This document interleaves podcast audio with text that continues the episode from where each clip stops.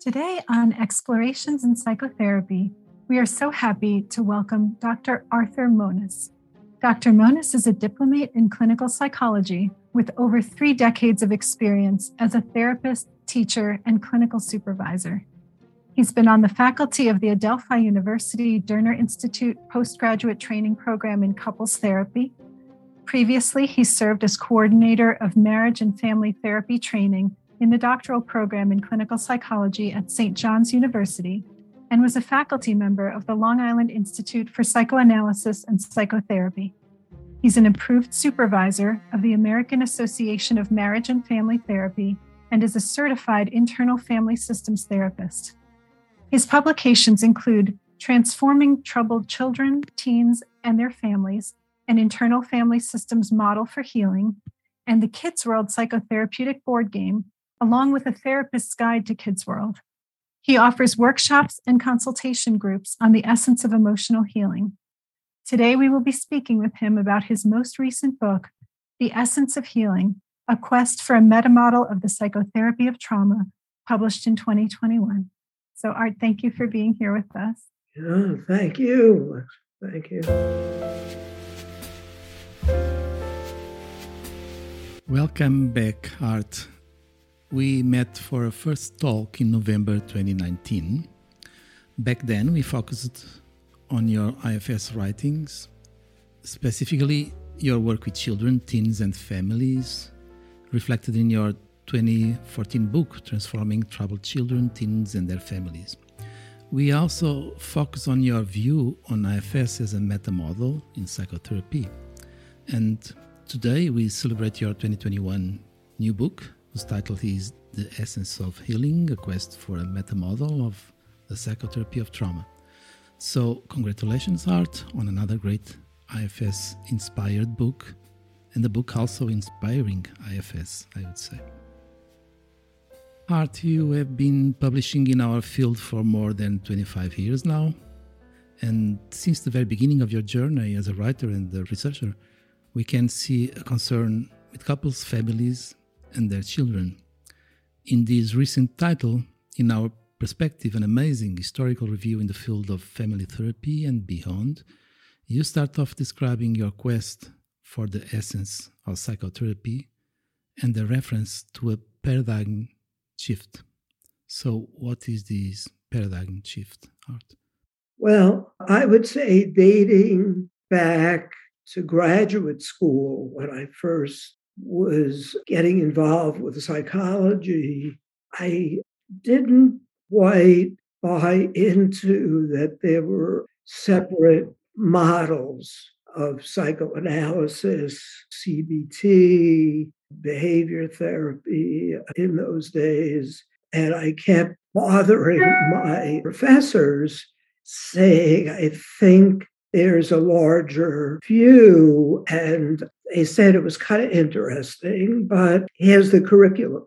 So since then, which goes back to the mid 70s, in, in Quest, this uh, crazy idea that there is this wider view and a meta model basically looks at the big picture.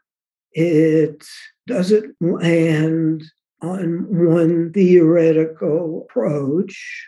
And in fact, if it lands on a theoretical approach, I think it gets us into trouble.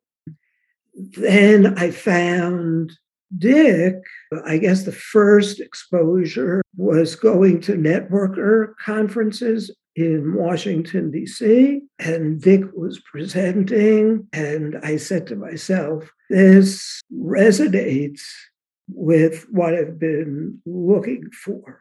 And I don't think Dick was presenting it as a meta model, still doesn't really. But I see it as just covering, you know, what the elements need to be to to accomplish healing. That's actually what I was just going to ask you about. So you have this view of IFS as a meta model, which in my understanding was that that means it's a truly comprehensive model of psychotherapy that includes all the key elements necessary for healing. So I was wondering if you could kind of talk to us about some of those elements? Sure. I think the main element is that it makes this paradigm shift, as Annabelle was describing, from a disease model that there's something not right about the client to we have a client who is trying to adapt to um, what they're uh, handed in life, which always, in my opinion, includes some level of trauma from small to to large. So that that's really the big shift. And that shift flows into, uh, you know, what it is then that becomes healing. And then the acceptance as well, somehow, art, because with the depathologizing stance, it will come also the acceptance that we can feel when we practice this model. Right, right, exactly, exactly, yeah.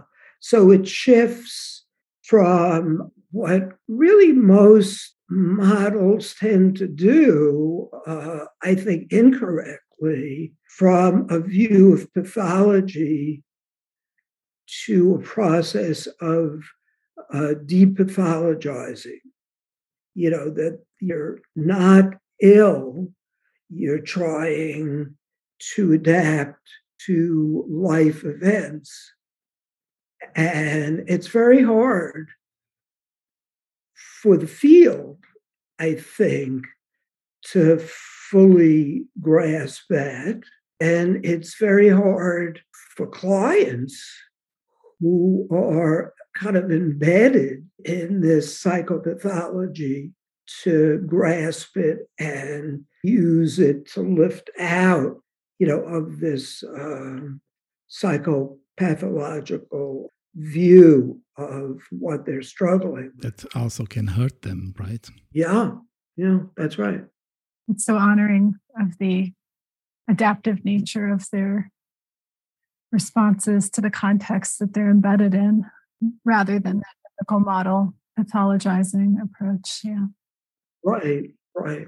In the past few years, I decided to challenge myself a little bit because when I give a workshop, a class, I'd say almost always it's received uh, enthusiastically, you know, as you've experienced. You know, with IFS, people say, that's kind of neat, but there's a small sample of that group uh, whom I teach or supervise who don't buy into it. So rather than just saying it fails with that group, I started to interview, like call back therapists who I work with, uh, you know, and we're teaching to, and uh, ask them, what's the story? You know, what what is it that leaves you cold or leaves you unsatisfied. And I'd say the basic answer that I get is around this pathologizing piece of it where IFS doesn't work immediately. You know, great model, but it, it doesn't work like magic. So the, these therapists tend to conclude, and the therapists themselves feel that. So the therapists shift back from a hopeful, depathologizing stance into what's wrong with this client, which leads back to you know, calling a psychiatrist, medication, you know, with kids, you know, placing them in treatment facility, you know, th- those kinds of things with certainly good intentions, talented therapists, but they seem to be pulled back out of it. It was very helpful for me to get those answers because it then leads us to say, well, are we or me you know, we being uh, true to our nature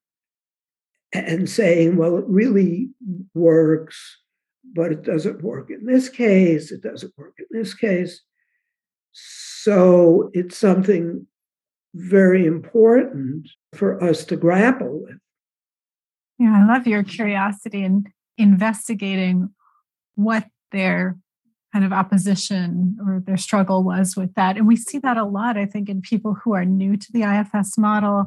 You know, if at first they don't see it working right away in the way that they imagine, or, you know, they were hopeful that it would, kind of running back to the safety of the familiar and unfortunately pathologizing um, models. And, but what you did with these individuals is just bring that curiosity to their concerns, which is what helps when we bring that curiosity to our client systems if something doesn't seem to be working at first and if we can help our parts that are getting scared by that or disillusioned by that to give us the space to stay curious then whatever's happening in the client system starts to make sense and we can work with that yeah very well put very well put yeah that's exactly it you know the challenge as i say would be to try to uh, figure out why why is it not working? You know, what's getting in the way?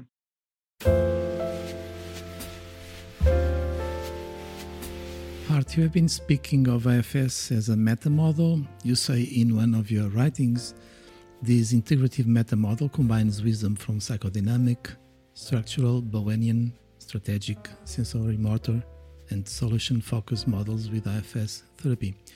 It's a model, you say, a model grounded in the traditional measures of empiricism that conceptualizes mental health and therapy that views symptoms as adaptive reactions and focus on essential aspects of healing that are consistent across modalities. You also say Darwin and Freud provide the basic foundation of what are the pillars of this meta model presented here the notion of adaptation and survival, the existence of the powerful undertow of early memory and experience, and the existence of internal parts. What else could you say about this idea of IFS as a meta model, and how does that help psychotherapy or psychotherapists, this idea of a meta model? Well, I think it's very useful to trace back, I would say, that Darwin's work on you know, the notion of that all species adapt to their environment is very key to all of this. So we bring that in. I, I would say that, you know, the book is, you know, about the model. It's also, if you noticed, a little bit of a memoir of mine.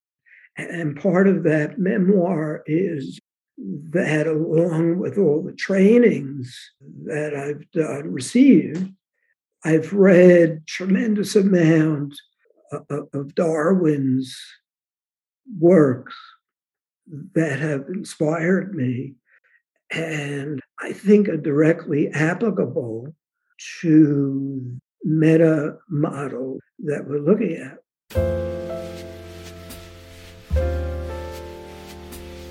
You speak um, often in the book of first order and second order change.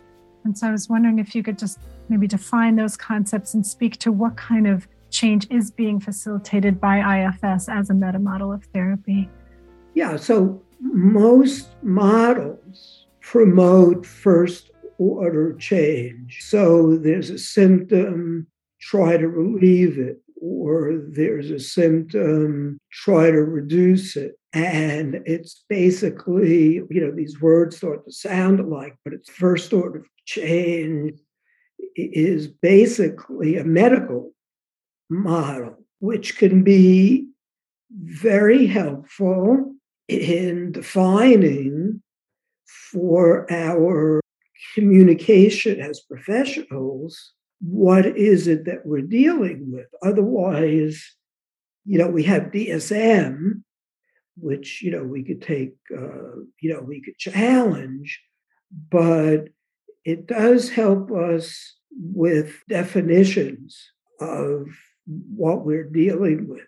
Second order change is really what the field of family systems brought in, which is we're, we're not looking at solving, like bringing forth the removal of symptoms.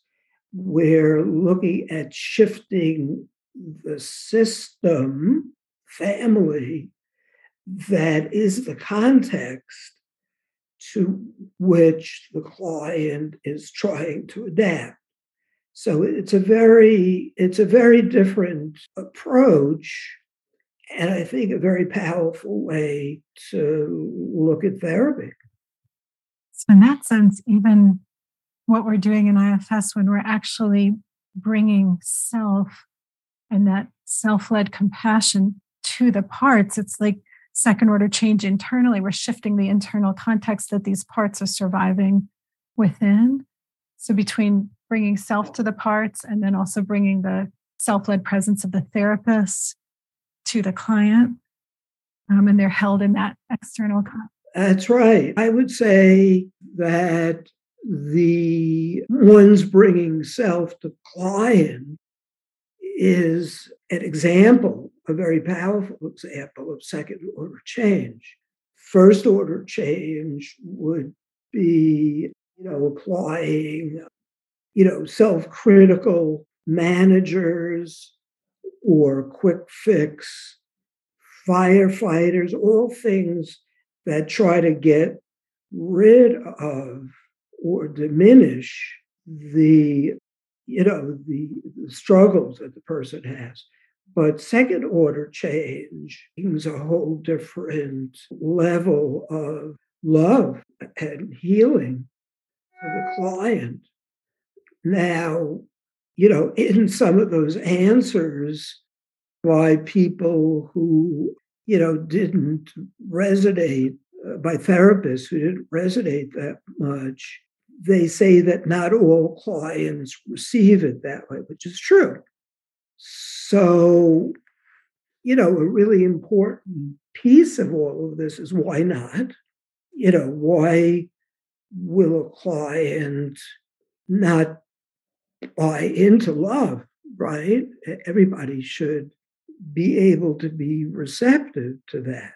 But, you know, there are lots of different pieces. There are pieces, uh, whether you're doing individual therapy, as I said, dealing with someone who's overloaded with managers or someone who's overloaded with firefighters.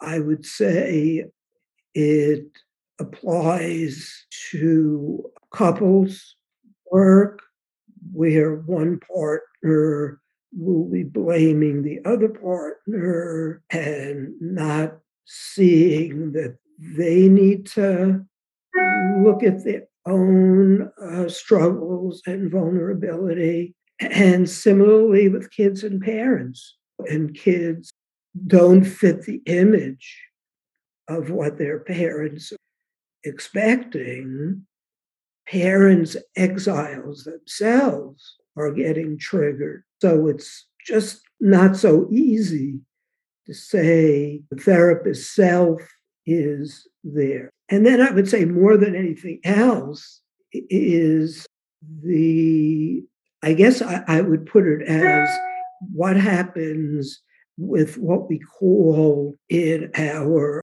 medical or first order model as personality disorders. You know, why is it so hard to treat people we label as borderline or narcissistic or you know we we don't create such magical healings, or quick anyway, magic uh, healings. And there, I believe we're dealing with attachment injury. So that if you, as a therapist, are offering you know, this loving nature, which should be healing the client who uh, struggles with, you know, attachment injury or gets flooded by issues that they're dealing with, either past or present, kind of uh, reject the ability to receive self energy.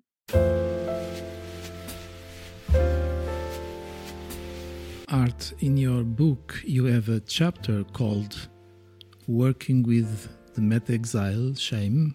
This title caught my attention. You start by quoting Brené Brown on shame and guilt when she says, The difference between shame and guilt is the difference between I'm bad and I did something bad.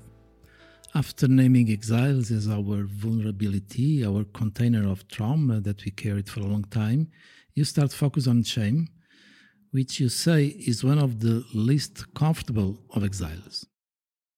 So, why is shame a meta exile? You call it a meta exile, and how should we work with shame?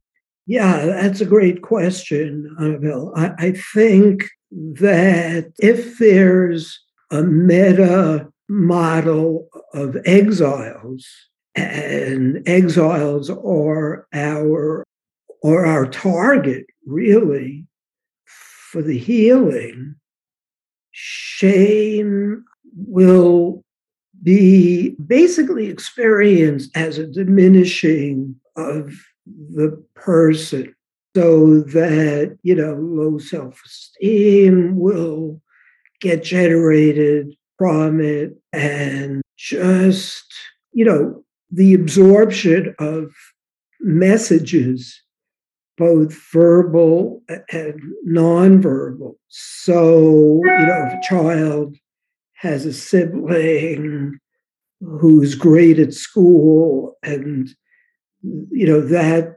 client uh, feels badly and shame about who they are. And same thing regarding shame with parents, friends. So we carry shame in a very burdened way that affects everything.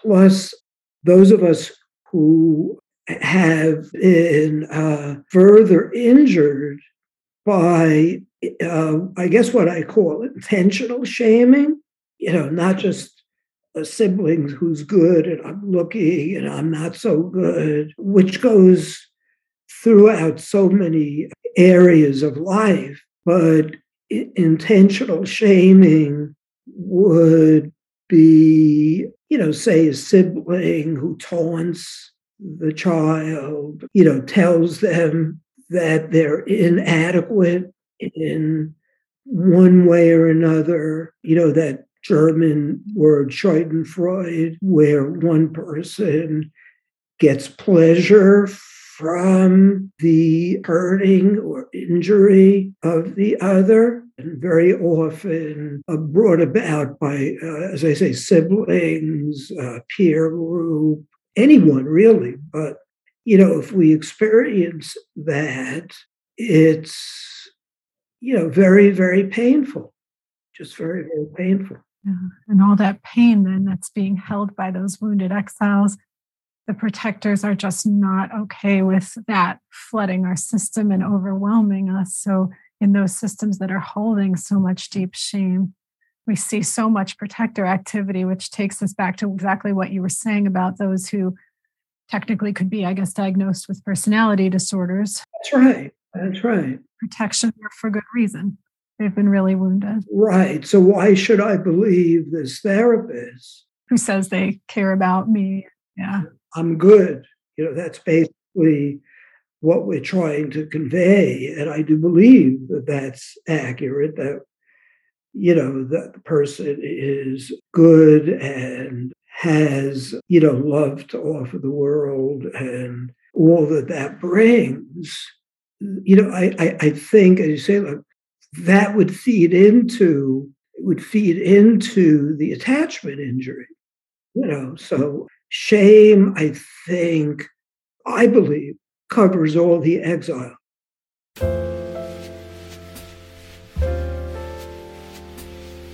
We're talking here today about you know the essence of healing, key elements required for effective psychotherapy that would promote healing. So I'm just curious, in your view, what would healing look like? So, how would we as therapists know if healing is happening for our clients? What would we notice? What might our clients notice mm-hmm, mm-hmm. if healing is happening? Yeah, very important question and observation. I would say that basically you would see a lifting of constraints regarding what they carry. So it ends up being an unburdening through that process. By definition, in IFS, it would be, uh, if it's a lifting of constraints, then more of what we do, you know, uh, bringing out self. So, you know, it's not the easiest question to answer, to tell you the truth, but you do see, and I'm sure you've experienced this, this greater degree of freedom with clients, and you feel it in the relationship, you know. But it, it's a really great question because it's not the easiest experiential piece to to describe and create, but basically it is that freeing up. So as those constraints are are lifted, I guess as the protectors are able to maybe come down out of their extreme roles so that they're not constraining access as much to self and that self energy is more available um, it's it seems like you know something i was i was getting from different places in your book i guess is that it is just that point when the inevitable triggers happen in life that everyone will face it's easier for that person to come back into maybe a regulated or self-led place you know when their protectors are not as reactive anymore when their exiles are, are not in a in a burdened unhealed place. It's harder to ha- have them become dysregulated by the triggers and easier to step back into regulation. Right yeah that whole piece which brings us back to the uh, personality disorders you know, at the beginning, there's the dysregulation, you know, and we'll get emergency calls and we'll get, you know, all kinds of, you know, difficulties that are reported by the client. But as we move along, they will, the client themselves will provide that regulation. Exactly. Yeah. Where they can, yeah, where they can show up for their own parts who are activated by something. Mm-hmm. Mm-hmm. Yeah. Thank you. You're welcome.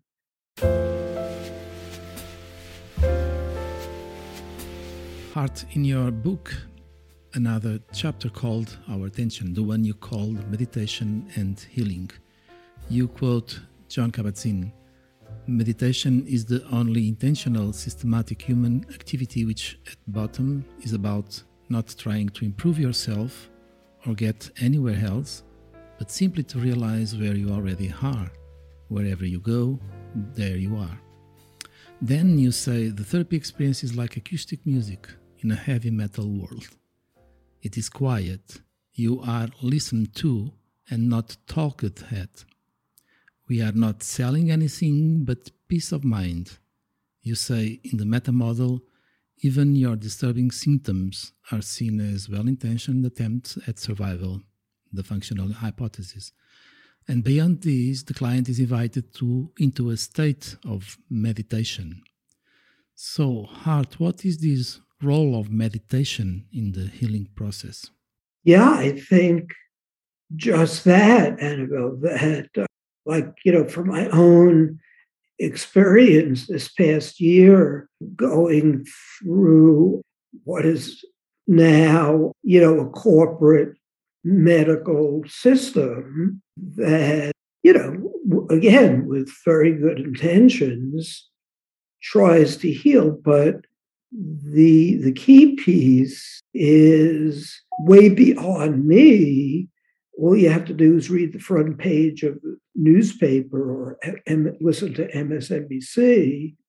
How much clamor there is in the world and how much you know difficult every day you know we're hit and uh, i don't know if you do this but i certainly do it myself i have done it with clients to just take a break take a fast from the news that keeps hitting us so i see therapy as presenting uh, an alternative. I also uh, talked about in the book uh, KTBB, Kiss the Boo Boo. You know, we're talking about it and everything we're saying today, but it's, you know, our reaching the client emotionally. You know, I think the example in the book is the kids running and falls and freezes and uh, the parent will give him a kiss, he goes immediately from dysregulated to regulated. It's just a shift. And one one helpful thing to do is to ask your clients: Is your life one way you received kiss the boo boo much? And some will say yes, some will say so so. And, and there have been clients who tell me never, you know, which is tremendously sad, but there's a good number that answer that way.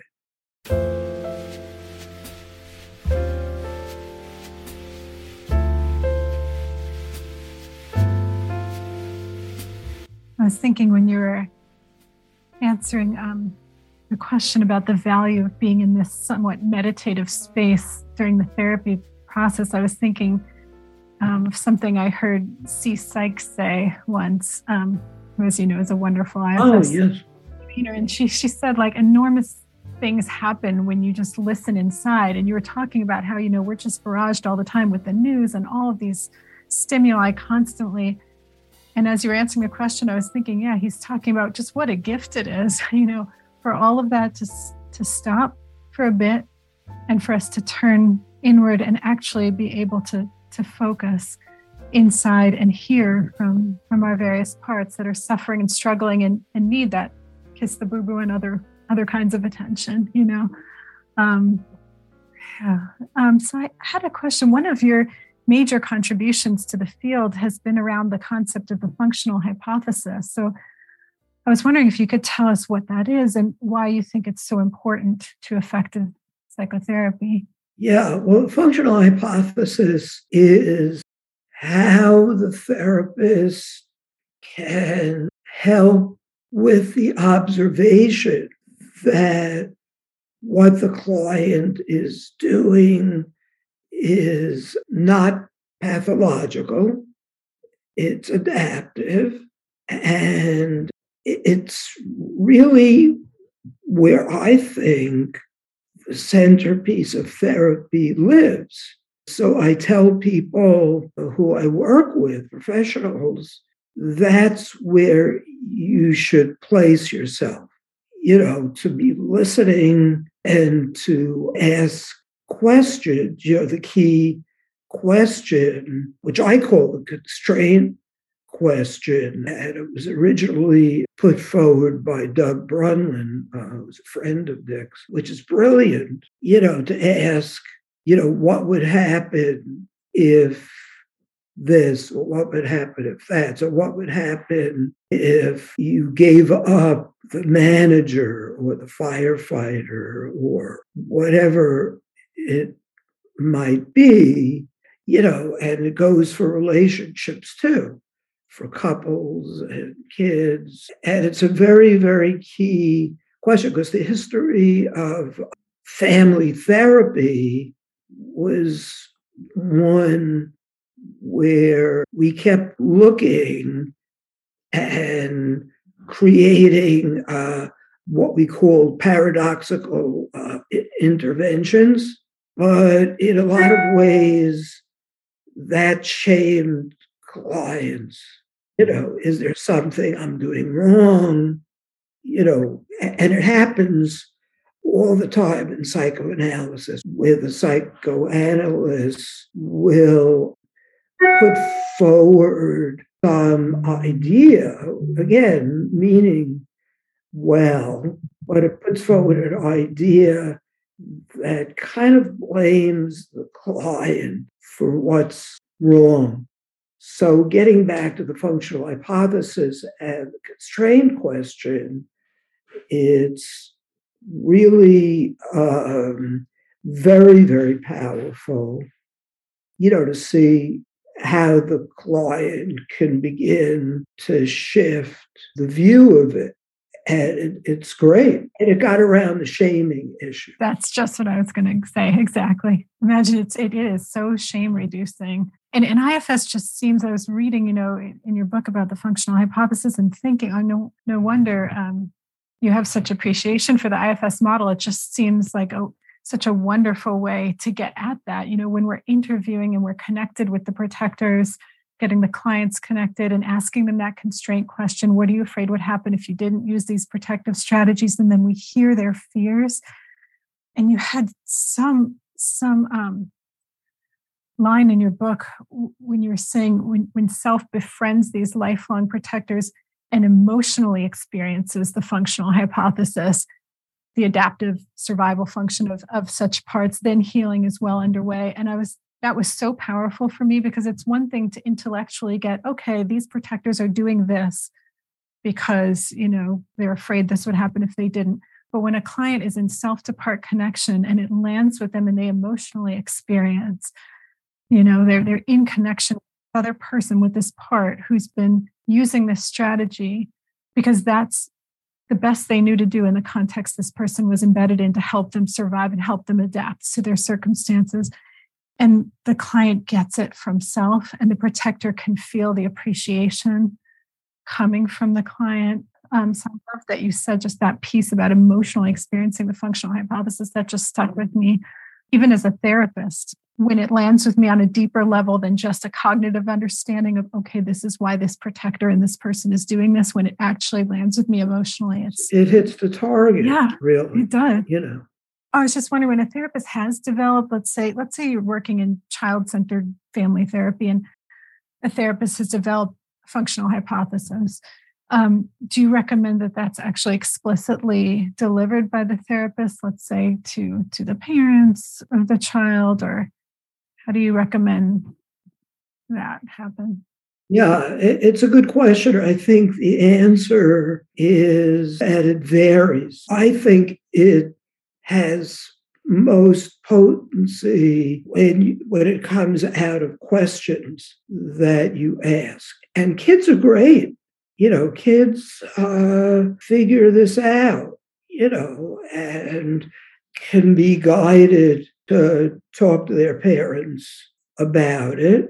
But I'll, I'll listen to the capacity, which sometimes changes over the course of a treatment. And I might say, because the great thing about strain question is parent will land at a place where they say, oh, the therapist is saying that my kid is good, you know. So I'll I'll do that too. But I think, you know, as as typically would be the practice most powerful application of IFS, it would come out of questions.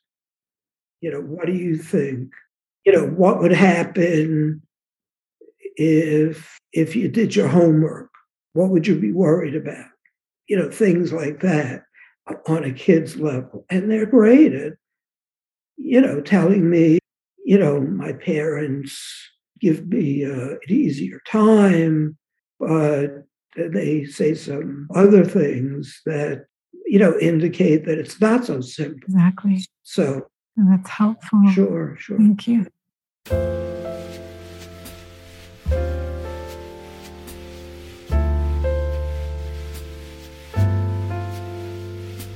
Art, in your book, we can find a chapter called Treating Patients Who Have Done Bad Things. You open the chapter with a quote that says, Every time you mistreat someone, you reveal the part of you that lacks love and needs to heal.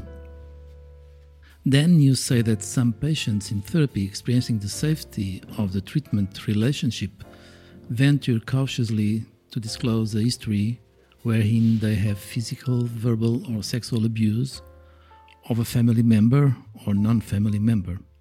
How challenging can be can it be hard to welcome those clients?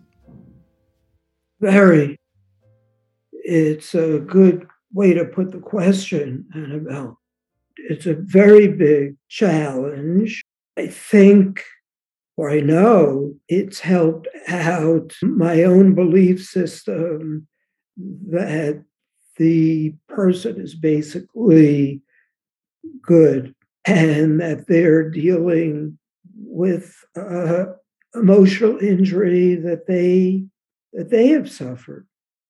So th- those clients, I would say, typically are long-term clients because they have to, they hopefully will learn that I'm with them. You know, I'm not here to be punitive. I'm not here to, you know, lock them up or, you know, uh, even many years ago when the clinic that I worked at sometimes got referrals from child protective uh, places. It's very tricky because you're, you as a therapist are protecting the family members.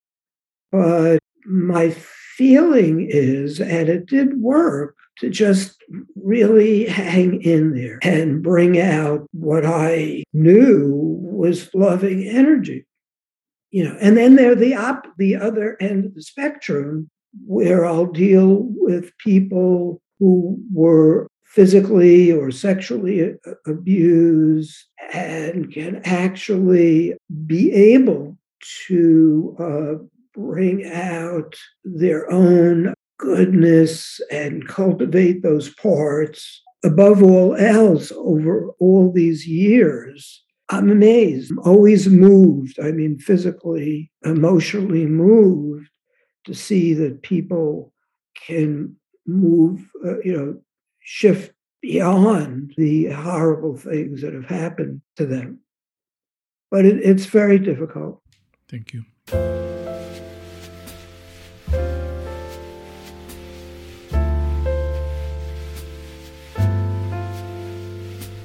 You were saying earlier how, like, in part, there are elements of this book that are memoir too. And I loved so many of your stories, and one in particular that was kind of delightful was when you met with Milton Erickson in 1977, and you, you asked him why all of his clients seemed so compliant when so many of yours were resistant. And he said, you know, he said there's no such thing as a resistant client, only a therapist who has limitations on adapting him or herself to the challenges being presented. Right. So I was thinking, you know, in IFS, when we see what other models might refer to as resistance in our clients, we understand that as the activity of the protective parts. And some of those parts, mm-hmm. you know, mm-hmm. their job is to keep the client safe. So sometimes they're putting up roadblocks to our therapeutic work.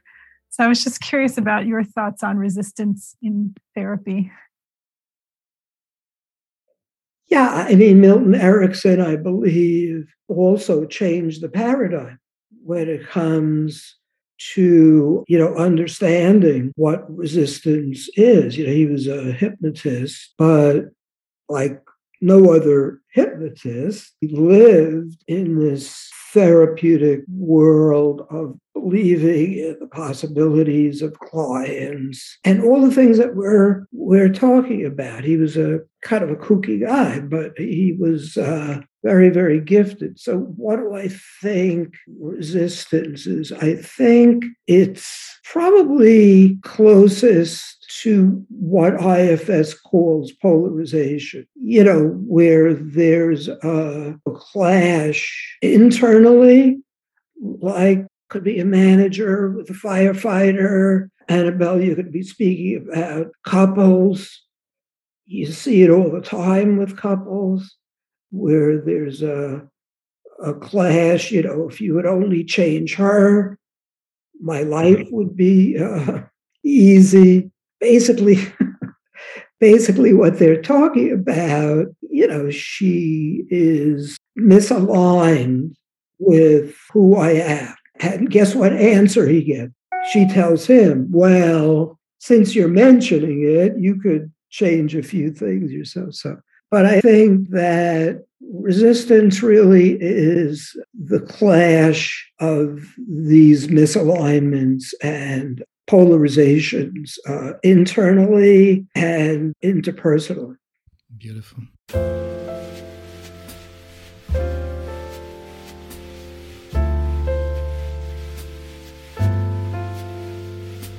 Art, in your chapter called Unburdening the Residue of Trauma, you refer to the role of Franz Alexander's corrective emotional experience, and you also refer to the recent work of Ecker, Ticic, and Hulley who proposed the therapeutic process called memory consolidation that delineates the healing process. So, Art, would you say that in this unburdening process, so unique to IFS in therapeutic models based on Western traditions, do you see both Franz Alexander's corrective emotional experience and Ecker's memory consolidation? Well, I think the memory reconsolidation process is brilliant and really distills, you know, so much of what IFS does. I think Dick is coming around to recognize that that it's not a competing theory at all, that it's really complementary, that they both work as a team, those processes. Yeah.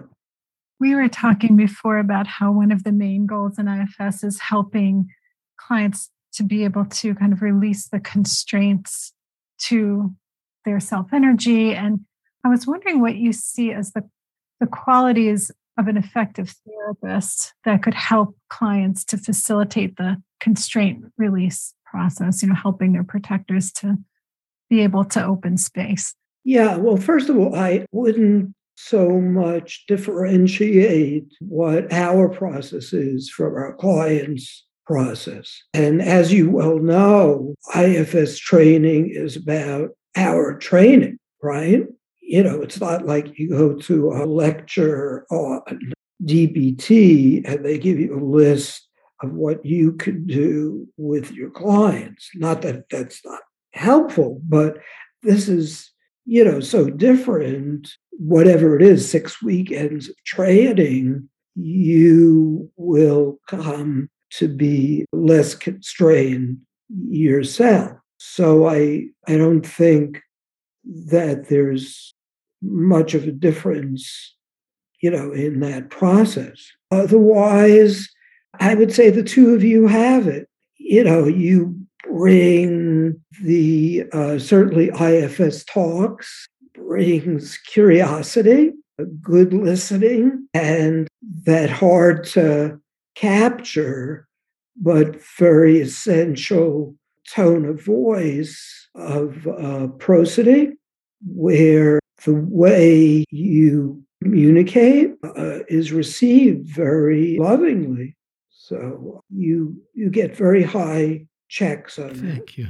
I was somewhat interested actually in comments you made in the book about the importance of prosody because back many years ago, I did a number of years of research on nonverbal communication in the lab of Dr. Stephen Nowicki at Emory University. And primarily my research was on tone of voice. And so it was really nice seeing that in your book, that acknowledgement of the importance of tone of voice in creating, you know, safety for for the client's system and, you know, facilitating the healing. So I found that interesting. I'm glad you mentioned that again.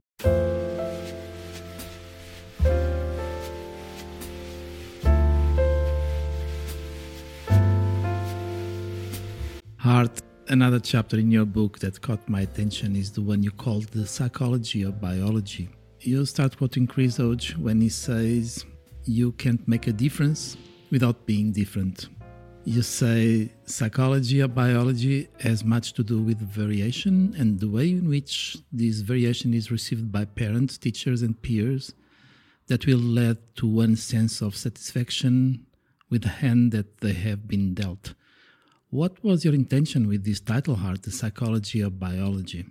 You know, it comes out of so many questions by people, myself included, over the years as to whether isn't that just a physical issue? Why are we, you know, what are we trying to do with this? And I would say, getting back to babies or even newborns, you know, when you look in the neonatal unit, you see kids who are, you know, very docile. You see kids who are very active yeah, kids who are closing their eyes, the whole range, not to mention brown hair, blonde hair, all kinds of stuff like that. So I began to think that it would be helpful for therapists to keep in mind the variation among us and how that variation is received. So a parent may be you know, very excited, or a parent may go into a exile spin. You know, if the kid is very active and that mother or father was, you know, just not receptive to it. So I th- I think it's important to keep in mind, to ask about, to normalize, and also getting back to the issue of shame. You know, what, how is my parent regarding me if I look like this or I look like that? Now, an important piece of it is, you know, will IFS or any therapeutic model be able to change things like uh, ADD, which you could say is uh, biological on some level. There's, you know, it's hard sometimes to differentiate it from anxiety, but, you know, just like the question that we often ask, how is that trait of your child affecting you? And it becomes a systems issue yeah. So it's an important piece because very often, you know, you'll get that question from, I guess, more a parent who is uh, trying to have you change the kid.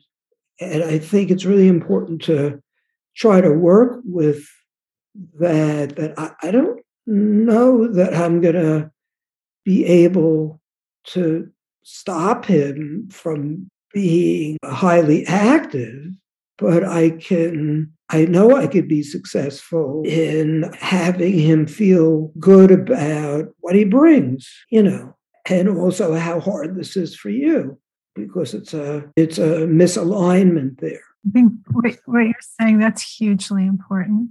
You know, when a child presents in a certain way, whether it's because of their biology or other reasons that it it's activating to parts of the parents like you were saying then the parents when they react from those parts that can bring shame you know and the child the child not feeling fundamentally good about who they are.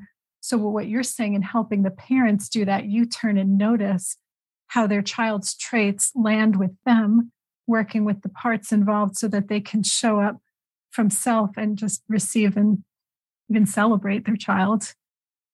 That's a game changer for the child and for the parents and if there are particular parts in the parents that are reactive and some healing work is done with that, then they may just not even be as reactive down the line. So they're you're on them.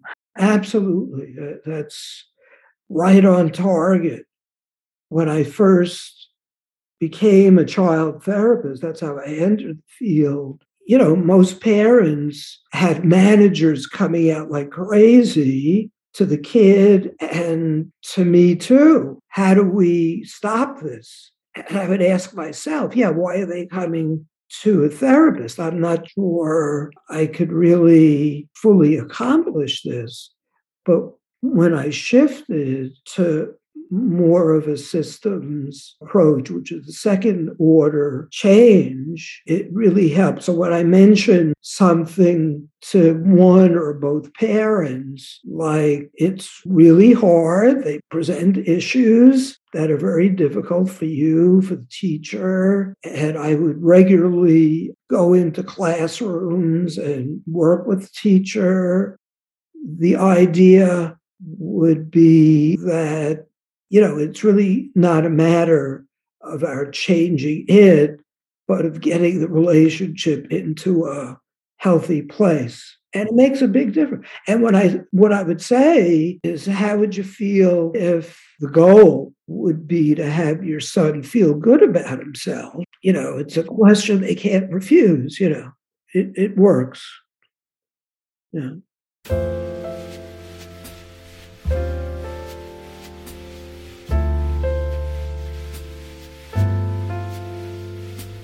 So, you mentioned in your book that an important link to the meaningfulness of being a therapist is treating people who are less privileged in our society. So, as individual IFS therapy is can be expensive, can be difficult to access. I'm just curious if you have any suggestions for how IFS therapy can reach those who are economically disadvantaged and don't have the resources for individual work. It's a big question because I think the IFS community, which has been trying hard, hasn't been that successful. I don't mean in treating once the client will come in, but hasn't been that successful in recruiting therapists. We have to wonder about that.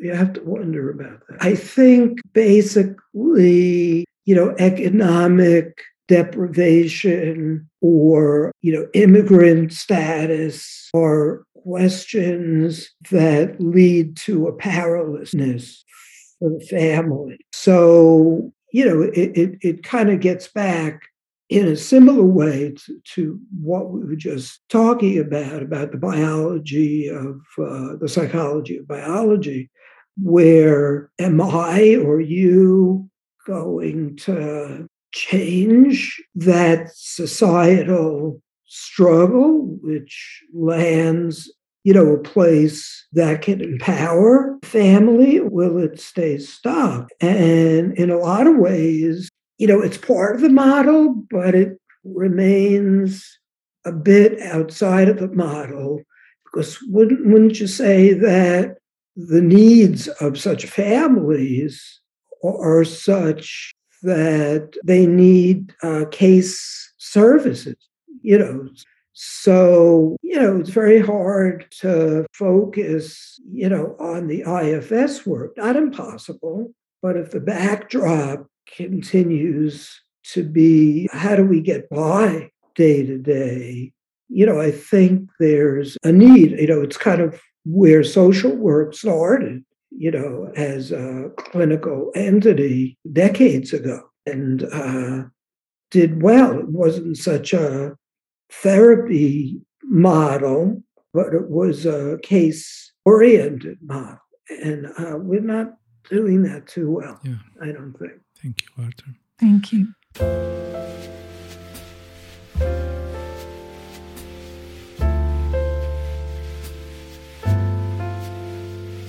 Arthur, thank you so much for being here with us today. Such a lovely talk.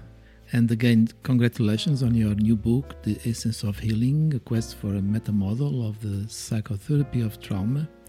And we wish this title a great, great journey ahead. And it was a joy to be here with you and Lexi, and we hope we can keep meeting and sharing this model, our work and our lives. Thank you so much. I want to thank the two of you for asking great questions. You really captured or got me to try to capture what I tried to put forward in my work. And you did a great job. Annabelle and Lexi and the IFS talks are just, as I said at the beginning, wonderful offerings for our community. Thank you.